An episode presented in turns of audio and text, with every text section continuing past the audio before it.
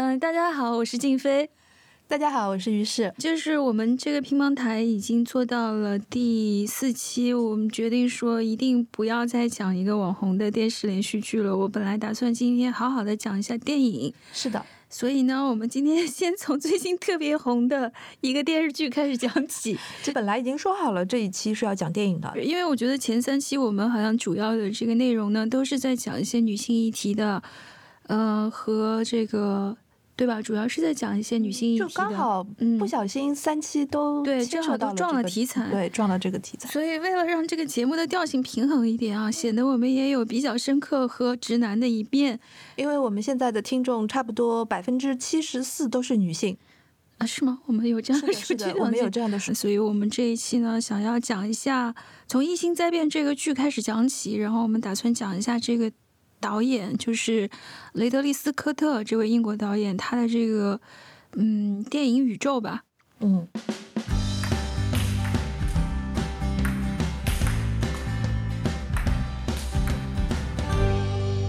那我们看到这个虽然是一个科幻剧，可是在一开始的时候，其实就是一对仿生人的父母，然后带了六个这样人类儿童的胚胎，到了一个异星球上面去，把他们孵化出来，当做自己的孩子一样去抚养。那这两个仿生人呢，也有两个非常有意思的名字，女的仿生人呢叫做 mother，就是母亲，然后男的呢叫做 father，好像是一个非常泛称的这样的一个职称。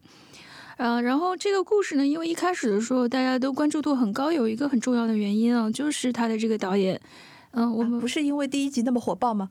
不是啊，因为这个导演的讨论度很高，很多人都期待他今年已经八十二岁、八十三岁、八十五岁、八十五岁了。嗯，就是，呃，《异星灾变》其实并不是他的作品，就是是 HBO Max 这个这个是的，是的，是的，嗯。只有第一季、第二季他是导演，但是我们要知道这个故事的原始概念，然后分级的编剧、总体的编剧都是别人，都是亚伦，嗯，格斯考斯基。但是我觉得这制片方呢，一定是动了一些脑筋，比如说他从 Redley 的宇宙当中借鉴了一些非常通用的元素，就说那个白色血液，还有那个工程师的头盔，还有很像普罗米修斯那个电影当中的一些，还有普罗米修斯的那个背景，就是对。那个山的山景，他似是而非的借用了一些这个元素在这个电视剧中，我觉得其实上那个诉求也非常明显啦，就是为了要引起大家热烈的讨论，说呀这个是不是和疫情时间有关联？所以你认为在前两集前两集他的导演多多少少也是一个幌子，能够吸引更多的他的粉丝或者？那我就不知道了，我觉得我但是后面几集应该是他的儿子在导，对不对？呃，其中之一。是的，然后但是分级的编剧是不一样的，但也一定有一个总编剧，就是 showrunner，他在管所有的东西。这个戏就是呃《异星灾变》的两个编剧，我去查了一下，一个是那个亚伦，他是编《巴比龙》的，嗯嗯嗯，那个编剧，然后另外一个叫海瑟的，他是编了好多的美剧，包括我们很喜欢的《美国众神》，还有《行尸走肉》。他是职业编剧，对他是一个职业编剧，像《Writing Room》里面的那一套，他应该非常非常的熟悉。啊，可能对电影稍微有一点了解的人都会觉得这是一个非常非常有名的电影，嗯，知名度非常高。所以大家知道说，哎呀，这个 Ridley Scott 也要出来拍电视剧了，那就期待的不行，想说他能拍出一个什么样的电视剧来。很多人呢。呃，也会在这个剧中不断的去寻找这部影片和他一贯处理的这个科幻主题之间的联系。那我们当然也会发现有一些元素是相通的，这个我们可以放到后面去说。嗯，但是今天既然说到了《银翼杀手》呢，啊，我们毕竟是一个疏影对谈。那《银翼杀手》这一个电影它是有原著的，所以我们可以听于是先来讲一讲《银翼杀手》的这一部原作小说是菲利普·迪克的。嗯，他的书名叫做《仿生人是否会梦见电子羊》。关于这本书，他是怎么怎么怎么去处理这个话题的？菲利普·迪克其实他被翻拍的作品已经非常多了，对不对？我们我只知道《仿生人》这一部，不会吧？他还拍过什么东西？天哪，超多的好不好？比如说，比如说《少数派报告》。哦，这个是也是他的原作，对，还有那个这个是克嗯汤姆克鲁斯演的，然后还有基努里维斯演过他翻拍的一个翻拍他的一个暗黑扫描仪，哦，这个我也看过，对，我不我都不知道是他的原作，很多人都是这样，就是你看过很多的作品，但是你没有意识到他跟菲利普迪克之间的关系，什么关系是吧？是的，然后，其实在我看到呃那个雷导的这个一九八二年版的《银翼杀手》的时候，我也不知道这个东西其实是菲利普迪克的原作改编的。啊，但是好吧，但是我觉得说这个他最著名的一部应该就是这一部了吧？不不不不不，因为说到赛博朋克，所有的人都会把它不不不不不拿出来。我认为呢是这样子的，如果你去研究菲利普迪克的话，我个人会认为他最重要的一部作品应该是《高堡奇人》。嗯，高保奇人就更少了。高保奇人去年还是前年也被翻拍成美剧了。嗯嗯。但是呢，当然就是菲利普迪克的作品，他被翻拍的时候有一个非常重要的特点，就是他的每一次改编都跟他的原著相差非常非常的大。然后呢，那个菲利普迪克的这本书就是电子呃电子羊，就是仿生人会梦见电子羊这本书是成书是在一九六八年。嗯，一九六八年的时候他已经写完了高保奇人。差不多是在菲利普迪克属于后半期的这个作品，他前半期的这个作品呢，相对来讲还比较的，呃，比较的想倾向于严肃文学，因为那个时候在就是菲利普迪克的早年的时候，他虽然是一直在写科幻小说，但是他从来没有以此为荣，因为每一次在那个那个当那个时代的这个文学圈，只要他讲到他是写这个的。就会爆发出笑声，大家就会不写科幻小说，对，就是就是不入流，是吗？因为那个时候的环境、文学环境、社会环境就是这个样子，嗯嗯，就是不只是科幻文学，包括像那个时候斯蒂芬金刚刚开始做恐怖小说的时候，对他也是入不了主流，然后也会有这样的一个心理压力。高堡奇人呢，这本其实是他一个最重要的一个作品，是他在跟他的第三任太太生活的时候写的。那顺便插播一下，跟哪一任太太 生活有很大的关系，有很大的关系。嗯，他一共有五任太太。我天，嗯，还好吧。然后，anyway 呢，就是他第跟这个第三任妻子，第三任妻子叫安妮。然后菲利普迪克是直接迈入了这个女人的这个生活。然后呢，他们在六十年代生活共同生活的那几年里面，他跟这个女人接触到了很多新奇的一些一些。一些观点和一些作品，比如说他以前从来都没有去关注过的《易经》，中国的《易经》，日本的禅宗，然后还有像北美特别盛行的那那个什么飞碟飞碟小组，对的 UFO，然后这些东西都是他在那个年代开始了解的，包括就是我个人也觉得非常有意思的那个维纳的叫诺伯特维纳的控制论，嗯，控制论是就是。对，其实赛博朋克的那个词的原型，这个原型的原型，这个词的原型其实是个希腊语，讲的就是就是诺伯特维纳的那本书，就是《控制论》，它其实讲的就是人跟机器的一个一个一个通讯信息往来的一个关系。然后，然后诺伯特维纳还有一本书也很有意思，叫《人有人的用处》。嗯嗯，然后。我说这些呢，是表明说，在菲利普迪克跟他的第三任太太共同生活的这段时间，他其实是了解了这么多的东西。嗯，所以他当时是写的那个书是《高保奇人》，然后他跟他第三任太太分手了之后呢，就是到了一九六八年的这个阶段，差不多才发表了这个呃《仿生人》这本书。仿生人是不是梦见电子羊这本书？然后在这个里面，你可以看到很多的动物，对不对？嗯。然后这个很多的动物，其实就是他跟第三任太太有很多生活的回忆在这个里面。怪不得。因为第三任太太是他们家很，不是说很富有了，但是有个小农场，所以里面养了羊啦，或者养了养了很多的动物。所以后来的很多的作品，他都能够，菲利普迪克后期的很多作品能够看到他早期生活的一些痕迹。然后他到后期的时候呢，就开始嗑药了。他就变成了一个不折不扣的一个上瘾的一个作家，所以他他小说当中有很多分不清，他的小说一直在探讨什么是真的，什么是假的，这个世界到底是不是真的存在。然后从他跟第三任太太开始生活的之后。第三、第四、第五任太太，这些生活当中，他一直也都是一个阴谋论者。他始终会幻想说，就是那个 FBI 或者是 CIA 的人在追、在追踪他，在迫害他。然后我们所有人的生活其实都是一个幻象或者是什么，就是这些全都表现在他的这个小说当中了。说到菲利普·迪克呢，我想先介绍一下我们今天的特约外援。呃，是来自译林出版社，负责整套菲利普迪克书籍的编辑吴莹莹。嗯，关于菲利普迪克在文学上的一些成就呢，我们先听吴莹莹编辑是怎样给我们介绍的。大家好，我是译林出版社的编辑吴莹莹，也是菲利普·迪克小说集的责编。每次呢，我们提到菲利普·迪克的时候，都会形容他是独树一帜的科幻作家。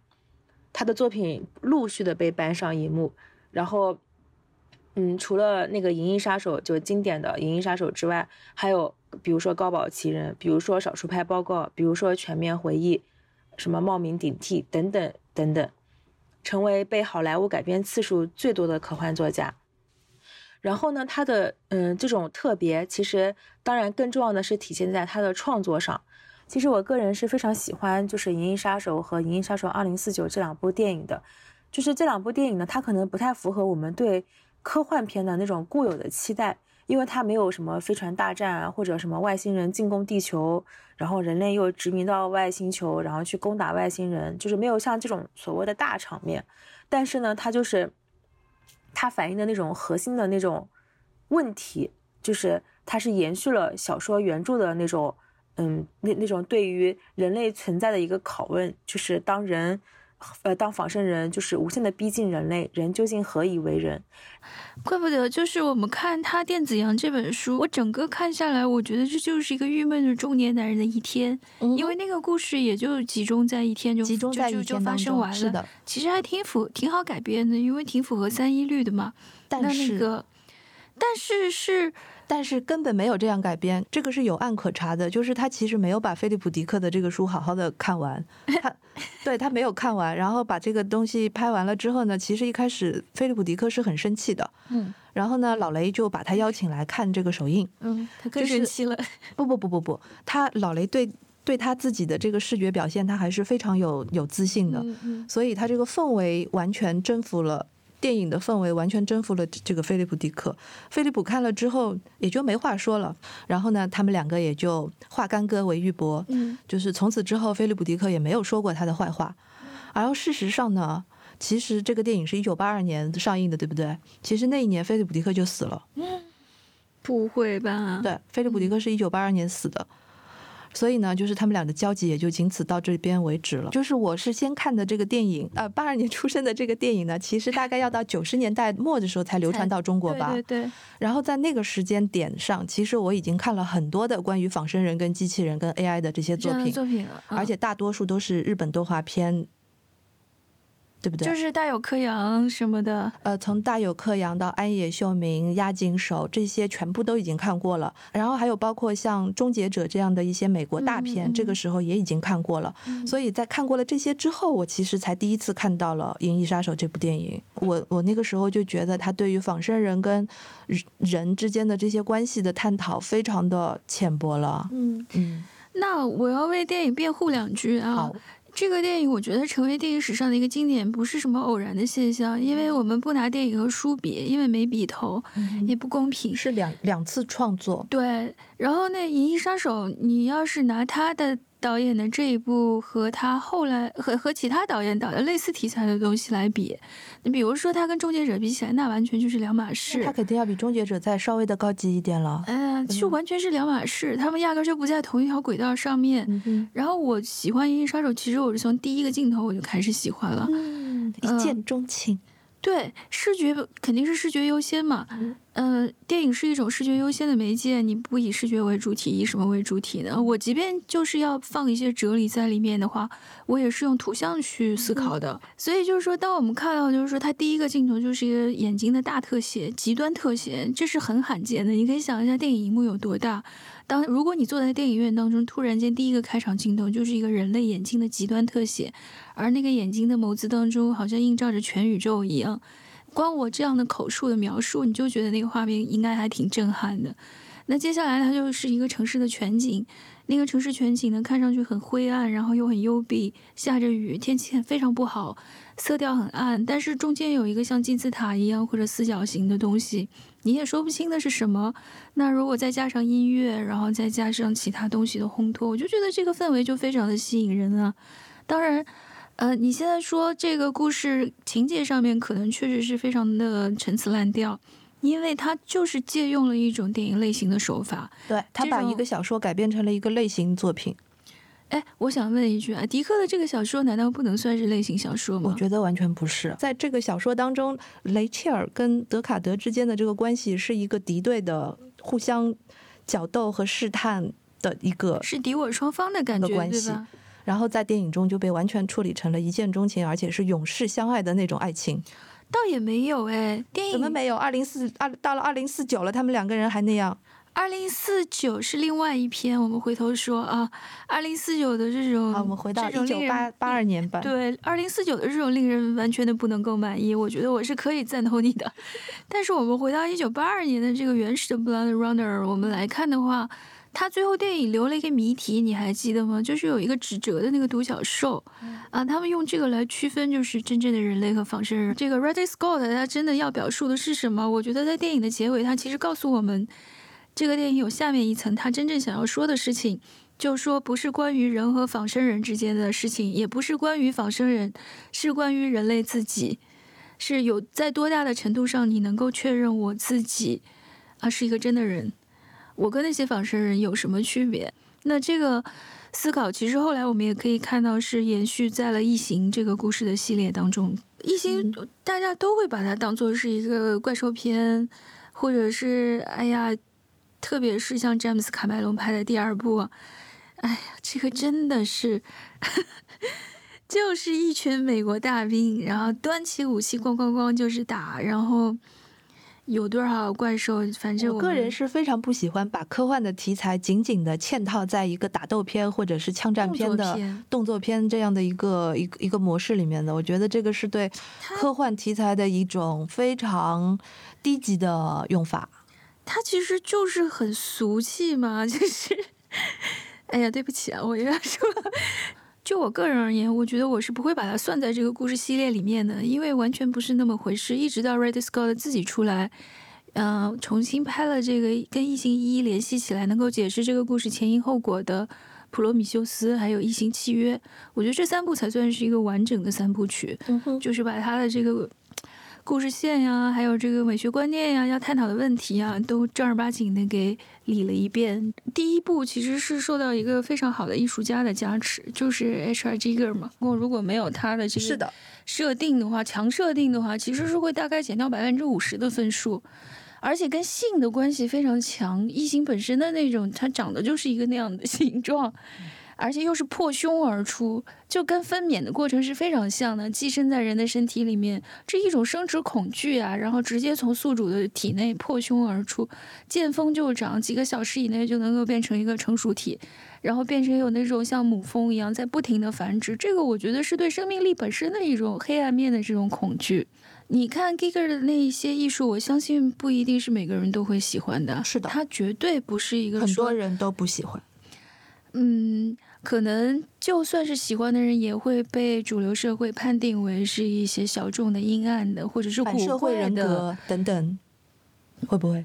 呃，或者说是像那些特别偏好死亡和黑暗艺术的人，因为就 Giger 自己来说的话，他也是一个看上去非常哥特的一个人，在异形这一系列的作品当中，纯粹的生命存在形式是一种纯粹的邪恶。我觉得像他在这个电影里面塑造出的这个形象，就是 Giger 创造出来的这个形象，其实大家会觉得他是一个阴暗面，但事实上他不应该被定论为是一个恶的表现，它就是一个非常纯粹的一个生命力的表现。奇怪的是，为什么就是这个东西进入大众视野的时候，主流一定会把它判定为一个阴暗面跟一个什么？这个是恰恰能够反映了主流的一个狭隘。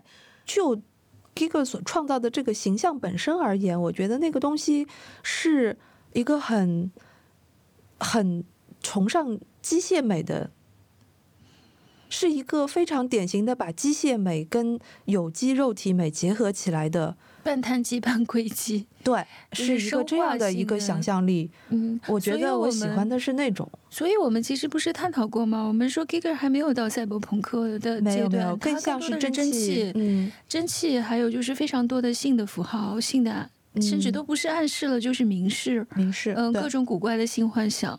还有呃奇异的各种交狗啊什么的，人和机器之间的做爱这样的东西，它很多。然后你看《异形》，不管是哪一部，到现在一共拍了六部了，除了三部别人拍的，三部他自己拍的以外，这六部片里面一定会放进去一个真人和一个人造人之间的关系。到后面人造人，所以我说他要特别感谢菲利普·迪克嘛。就是一开始提供了这样的一个故事样本，对吧？对，嗯嗯。也《异形》是一九七九年拍的，比《银翼杀手》还要早。他的第一部里面其实就已经放进去人和仿生人之间的关系了。那个时候，也许你说啊，《银翼杀手》他的美学观开始趋于成熟了。可是拍《异形》第一部的时候呢，这种人和仿生人之间关系的探讨，在他电影中已经出现了。我觉得他应该那个时候就开始迷恋人和非人之间的一个一个关系了。人和类似于人但不是人的这种造物之间的关系，嗯哼，嗯，那我其实我们如果这样说，你比如说异形这东西一开始出现的，没有人知道应该怎么对它命名，我们只能说它是一种 life form。那我们归根到底，什么才是 life form？人类这种碳基的算是一种，所以到了，所以到了普罗米修斯的时候，其实他已经用电影来引申出了一个另外一个问题，就是人也是一个造物的。成果就是人也是一个物品，因为这个问题再问下去，接着再问深一层的话，马上就是那这种 life form 从何而来？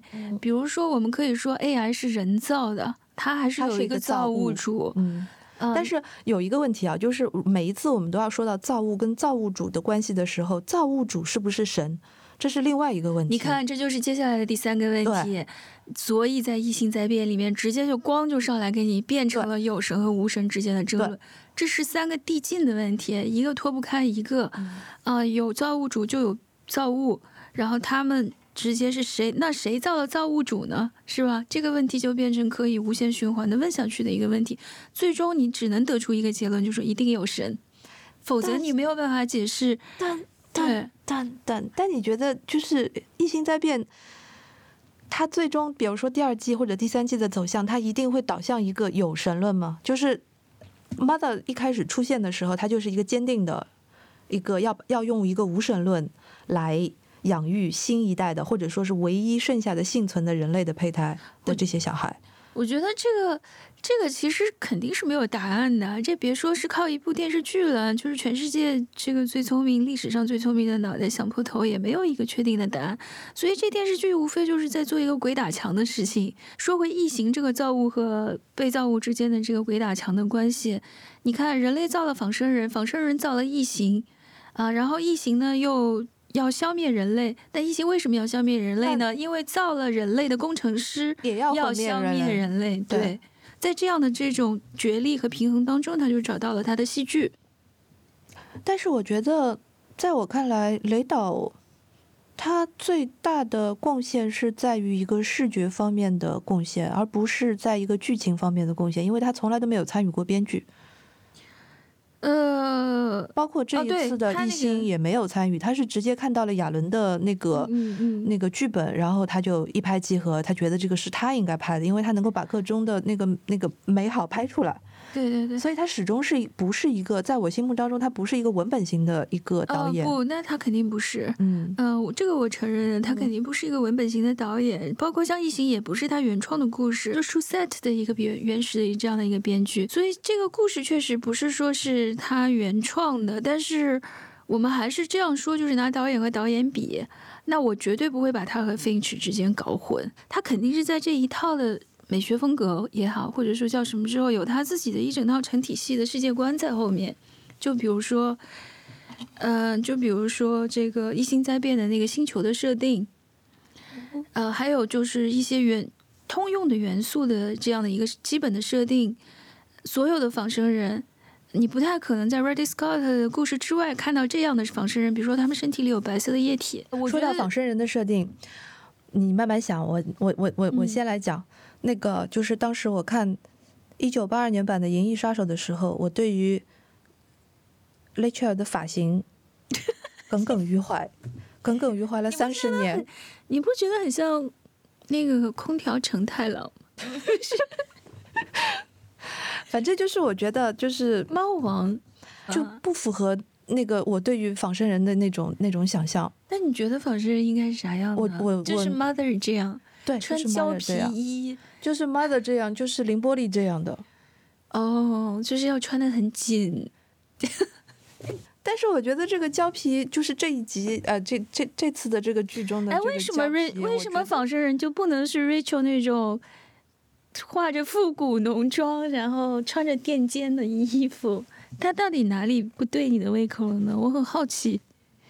因为为什么你对仿生人有这样一个，就是他太像人类，你就不喜欢他这样的一个投射？这里有一个有一个非常深刻，你问的非常好，这个问题其实能够挖出我心里面的一个对仿生人的刻 板印象。不不不不不，它能够挖出的是我对人类的形象始终不满。嗯，所以我认为，一个仿生人如果太像人类了，其实是没有必要的，因为仿生人在各种设定和他最初的创造的理念上面来讲，就是要做出一个至少要比人好的一样机器，至少是在做一些流水线上的操作，或者在做某一些人类做不好的事情上面能够超越人类的这么一种存在。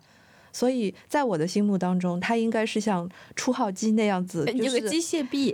对的，就是它的在这个机械性方面应该应该有很多的亮点，而不是说它完全像上世纪。九十年代的还它还保留有机械，现在都生化人了，都是半机械、半半碳基、半硅基的那种形态才对啊所。以到了到了我看西部世界的时候，我这个看哦法才有了一点点的改变。就是在此之前，我其实对于仿生人的形象这个问题，我一直认为是没有必要像人的，因为它完全反映了人的人的，因为它完全反映了人这个有机体所。没所所各种各样的欠缺，你为什么还要再去仿造这个呢？哎，那你说上帝为什么要依照自己的形象创造人类呢？我从来没有相信过这件事情啊！让我们假定一下，假定一下好好好好就是呃假定啊，有这么一个造物主存在，那你那是因为这个造物主缺乏想象力，他只能够按照镜中的形象来造自己、啊。有可能呀，我们造仿生人也是一样的道理呀。我们当然知道，从功能上面来说，完全没有必要把它造的和人类一样。还有，现在你看，不是有一个效应吗？叫做恐怖谷效应。嗯嗯嗯、仿生人如果太像人类的话，反而会引起人类的反感对的。对对对，这个这个我理解。可是我们还是会忍受不住这个诱惑，就是想要把它造的和我们很像。是，这就是人类的执念。这就是人类浅薄的地方的尽情表现。每个人都要想成为父母啊，想要成为别人的别人人都想成为别人的父母啊！可是至少《异形灾变》里面的 mother 和 father 就非常的，我觉得异形灾变当中的 mother 和 father，他们并不是是想成为我们所说的人类的父父亲和母亲。他们是被 programmed 的吗？第一，他们是被 programmed 的；第二，他们始终是把这件事情当做一个 project，而不是一个他们自己的自发的要去。好，那我问你一个问题：你觉得我们人类又有多少就是那种宣传的伟大的母爱，或者是啊、传承繁衍这生殖？个请看年底我即将翻译出版的一本新书，叫做 突如其来的广告，叫做 为什么我们不要孩子？嗯这是真的吗？这是真的，就是有有十六个美国的作家，然后他们每个人从自己的经验出发，然后来探讨了这个问题，就是为什么我不要小孩？有一些人他们嗯是可能。出于某一种浪漫的幻想，对于母性的幻想，他们一开始是想要的，嗯但是现实的因素导致他最后放弃了这个想法。嗯还有一些人，比如说他们是觉得成为母亲这件事和嗯牵扯到了太多的因素，所以他不想再受其所累，所以他就主动放弃了这样的一个义务。哎呀，所以啊，我们就是回到刚才那个，就是说有人想要孩子，有人不。我们当然承认说有一部分人可能是不想要孩子，但是你再把话题扯向一个和这个戏剧没有关系。不有关系，生殖是非常重要的一点，在他所有的作品当中，这你说在老雷的作品当中，绝对是至关重要的一点。为什么生殖在老雷的作品当中一直起着这么重大的作用呢？因为我觉得他对父母和孩子之间的关系的看法，其实是有非常阴暗的一面的。嗯哼，嗯嗯，如果我说的不对，请大家原谅。为人父母其实可以是最简单的事情，因为我们的基因告诉我们，我们就应该这样做，或者说这个地球上的万物生灵都是这么干的。呃，我们在乎，其实个体不重要。我们个体的存亡，短短的大概几十年就消失了。但是重要的是把我们这条基因一代又一代的传承下去。我们只是基因的载体而已。以前有一本书挺有名的，叫做《自私的基因》，它其实就讲了这么一个事情。那从某种程度上来说，我们这种碳基的哺乳生物不也是被 programmed 吗？那你既然是被 programmed 的，你和 mother 和 father 那种仿生人又有什么区别？因为你刚才说过了呀，你说他们只是被精密的设计过了，嗯，他们不是自发的，你何以确定人类就是自发的呢？所以他的这种亲子关系很有可能是充满了痛苦、不安，然后动荡，呃，甚至是孩子可能会有弑父母的冲动，然后父母也有很可能根本就不爱这个孩子，想要把他毁灭掉。呃，如果这样说很难理解的话，那你看人类和仿生人的关系，就人类其实是他的父母，他有权利去主宰他的生死，他能够造他，他也能够毁灭他，是处于这样的一种，是处于这样的一种关系当中。那等到了《异形契约》或者是《普罗米修斯》这样的作品中，就说的更明白了。呃，里面那个仿生人就是法斯宾德演的 David，他问人类，他说：“你们为什么要制造我？”他已经有了这样的意识了。但我认为那是一个反问。他想知道，但他有这样的诉求，就当他开始有这样的疑问的时候，你你是无法忽视说他已经有了自我的意识了。他当他去问他的时候，那个人就说：“因为我们可以啊，我也没有什么目的，就是我就是闲着无聊嘛。”你说我今天在纸上，我认为他那个其实是在一个引诱式的反问，他并不是他并不是想要这个人告诉他答案，他其实就是想要给他下毒，仅此而已。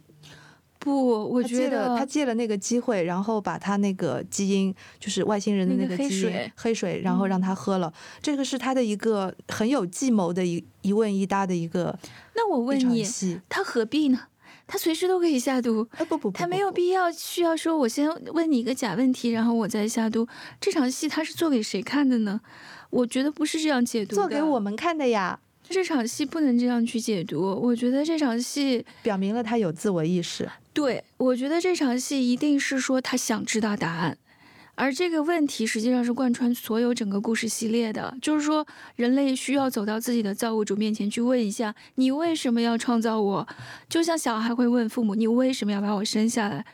父母其实是没有答案的，父母总是说基因告诉我，荷尔蒙告诉我，到时候该搞一个孩子出来了。然后仿生人问人类，人类给了他一个答案的。实际上，在那个电影当中，人类就说。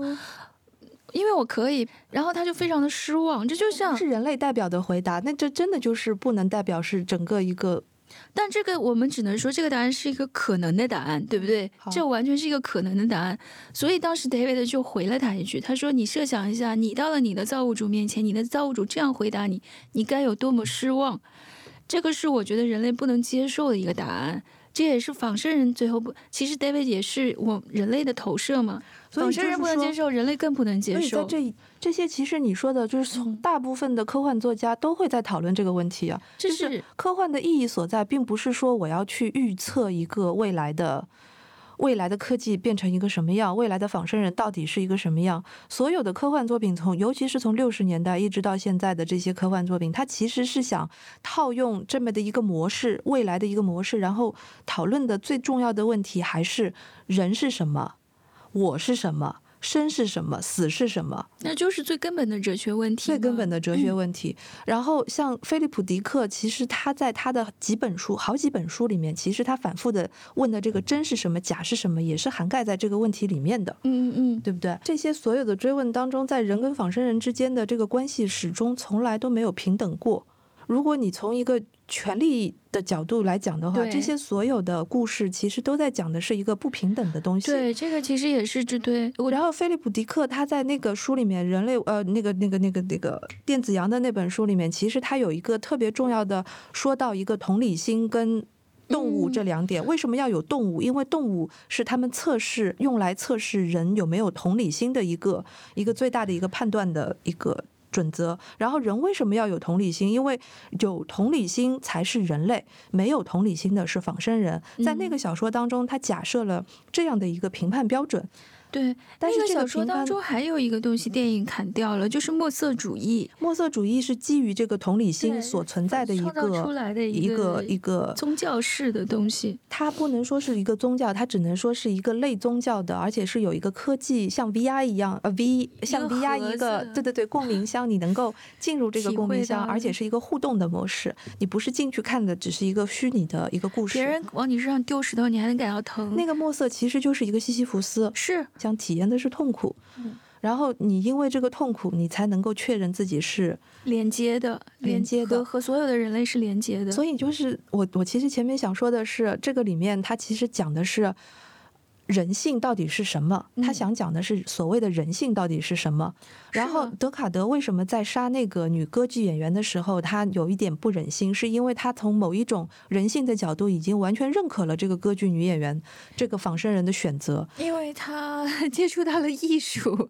第一，他从不光是歌唱家，不不不不不是他在画廊杀了他，是吧？不光是从艺术的角度，他首先能够想到的是这些仿生人为什么他们要逃杀掉他们的雇主逃。逃到地球上来，成为被被追杀的对象。对啊，最根本的是，因为他们一开始是被奴役的。嗯，他被奴役了之后，这个女歌剧演员也好，还有就是后来的那些那总共六个仿生人也好，首先他们认识到了他们自己是被奴役的，被不公平的奴役的。其次，他们有了一个自我认知，有了自我意识了之后，比如这个女演员，她认为我要去追求艺术，所以我我宁可就是杀掉我的雇主，我叛逃，然后我去当一个当一个歌剧演员。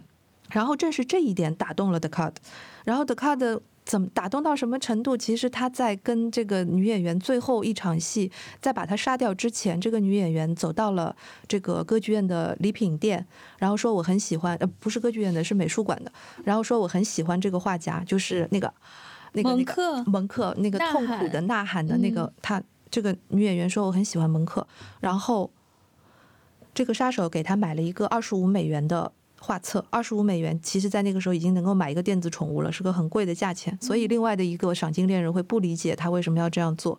而且，他把这个画册给了这个演员之后，把他杀了之后，他还做了一件事，他把这本画册烧了，嗯，烧给他了。就是这个是完全中国人能够理解的一个一个非常共情。这个其实能够表明他是一个有人性的。有人性的一个杀手。那反过来讲，仿生人他们也也认识到了自己是有人性的一面，但是他们没有享受到人权，嗯，所以这些仿生人才会造反。那这就我们回到那个权利的不平等的问题了吗？就是很根本的，我还是要回到造物和被造物之间，父母和孩子之间也是一个巨大的权利不平等。对啊。对吧？所以像 David 的那个问题也是也也也是基于这样的一个不平等的心理。当你的其实就是孩子成长了，当他成长到超过父母的时候，我们做一个粗糙的类比啊，当然不能够完全对的。他远远超过父母的时候，他会追问说：“呃，我在各方面能力都已经完胜你，我跟你的关系会变成什么样子？人造人和人类的问题难道不是一样的吗？”嗯，就是我们现在都在担心 AI 在某一个阶段越过了那个基点以后，它就会变得全面的超越人类，对不对？我个人认为这个这个是很多的创作还没有到位，然后大家没有得到更好的教育的结果。就是说，在 AI 这件事情上面，其实完全没有必要只从这个方面去想。就是比如说像像像像一体这样的一些想法，嗯，一体这样的。攻克机动队的这一套，这这一套的仿生人的路径的这个思路不是很好吗？它其实是一个融合的想法，就是仿生人 AI 的那一部分跟人的这一部分最好是融合起来，而不是。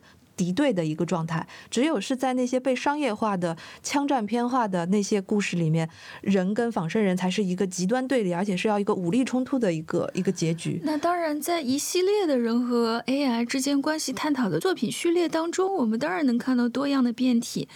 但是，我觉得 Ridley Scott 的人和仿生人宇宙里面，他就是在讲父母和孩子。哦，如果你这样解读的话，那我可以赞同，在他的这个理论体系里面。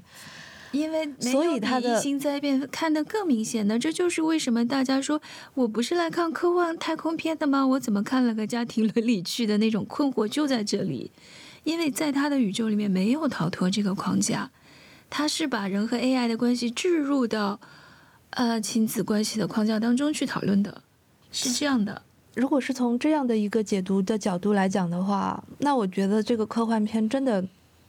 就不可 不可意义就不大了，就是它作为一个科幻片的一个科幻的点就意义不大了，就是它的哲学性其实并没有那么强。我从一开始就没有觉得老雷是个很哲学性的这个问题问三导演问到三阶就问完了，对吧？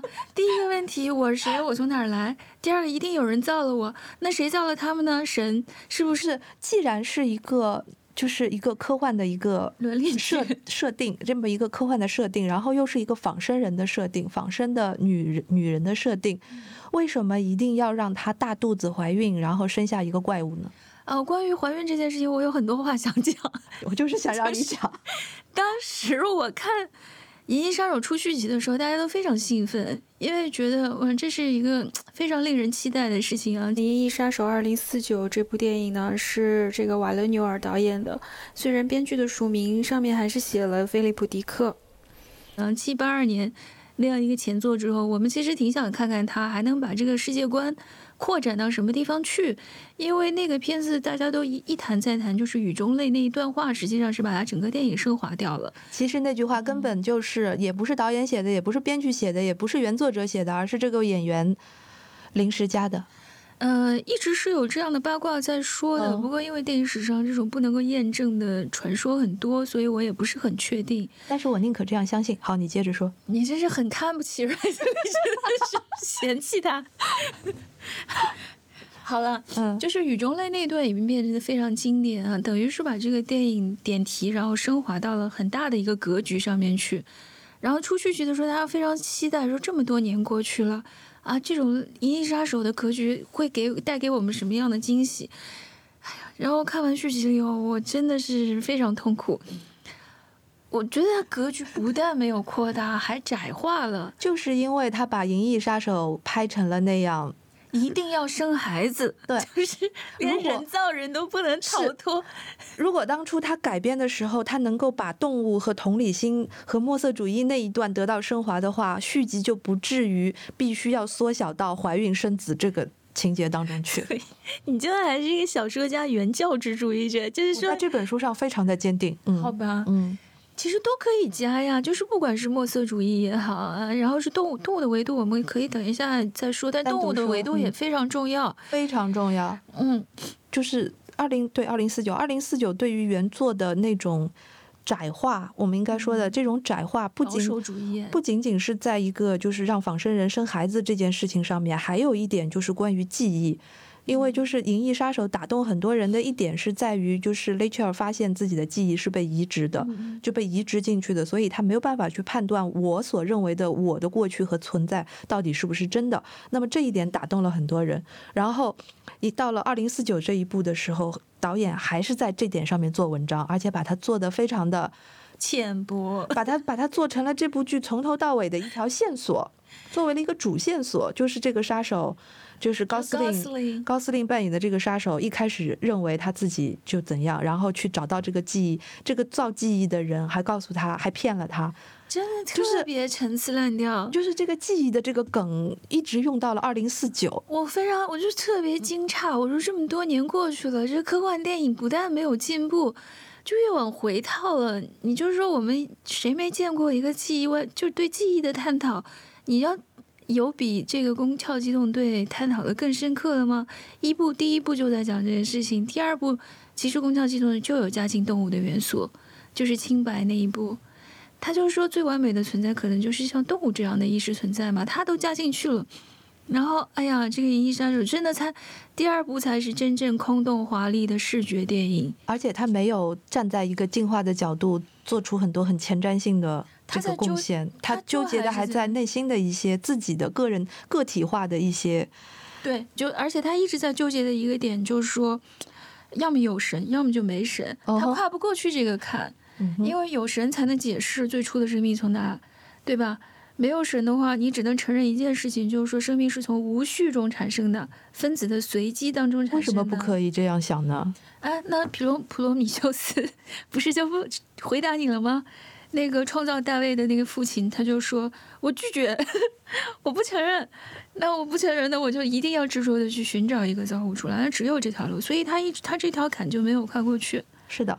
那如果你看《一心在变》里面那个 Mother，他是完全不是。你们有没有发现，就是他在第二次还是第三次进了那个模拟器了之后，其实他对于自身的自我认知是发生了改变的。是的，是的。他会认为说，我是一个充满爱的人，给我。造出来的，对，然后从这个点开始，他其实对自他其实对外界的看法跟他对自己的看法就已经完全不一样了，发生了很大的改变，就是所谓的这个爱启蒙了一样。对这个所谓的爱到底是什么？然后你看到这里的又在想，就是爱到底是个什么？然后为什么还要合体？就是 为什么一定要做这样的动作呢？对不对？我只能把它理解成，就是这个是他是他这个神学上的需要。是啊然后，我觉得一点都不啊，因为在不不不，你听我说，不，你听我说，就是因为这个爱啊，这其实是基督教当中一个非常重要的作用，它有一点像点石成金的作用，一切都是因为这个起的，就是基督爱世人。这个爱其实跟我们中文语境中的爱是稍微有一点差别的，它必须为什么要合体呢？啊，你说你说他跟造物主，对，就是 mother，其实这当中他有一个很重要的改变，是因为他看到 Campion 就是他的创造者吻了他一下，他后来无数次的自己回忆那个画面，对不对？然后他就特别感动，他说了一句话，他说 He loved me，他爱过我。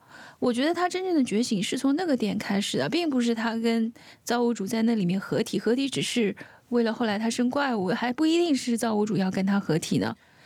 所以说，那个那个爱，我觉得其实是离不开基督教背景的这样的一整套的解释方法的。就是说，这世界上之所以有东西会被创造出来，是因为造物主爱我们，他是这样去解释这件事情的。所以像我一个不信教的人，在这一点上就完全接受无能。